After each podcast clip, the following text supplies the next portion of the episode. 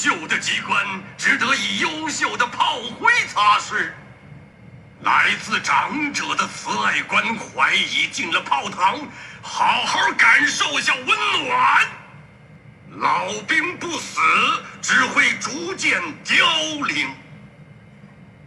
正义或许会迟到，但绝不会忘记砸到你的头顶。王者荣耀英雄故事：黄总。老兵一度认为自己到了该退休的年龄了。夕阳照射在断垣残壁上，年迈的躯体伤痕累累，拼命半辈子，好像什么都留不住：金钱、家人、城池、战友。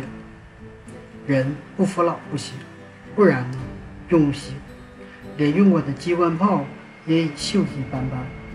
面对魔主，好像也曾无所畏惧过；面对千军万马，好像也曾自信满满过。可是，魔道。或者那什么玩意，许多同伴接受了，为了更强大的力量，毕竟他们的领导者也是如此。妖术，唯有他嗤之以鼻，拒绝认可。顽固不化的老爷子，自暴自弃啊！毕竟嘛，半截身体都入土了，舍不得折腾也是必然的嘛。讽刺、讥笑、嘈杂的噪音围绕着他。这个世界让人看不懂了，力量吗？哼，怪物的力量终究还是怪物，而人就是人，一撇一捺大写的人。他生来就是人，死去也要以人的身份。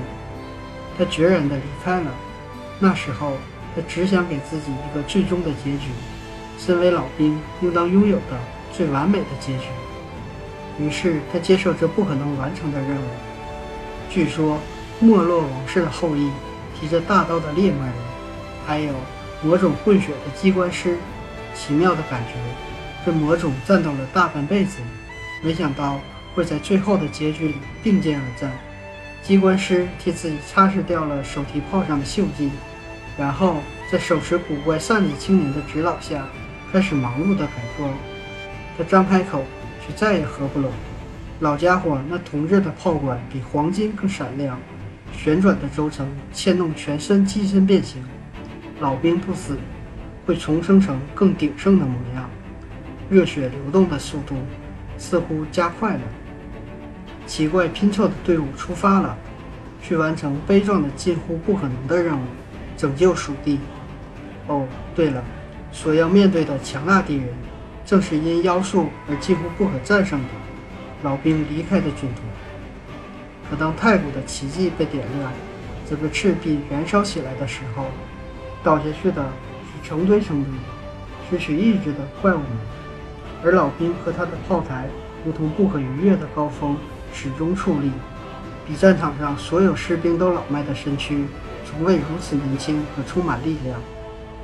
人也许会衰败，但永远打不垮。老兵尤其如此。是时候来发炸裂的开场了。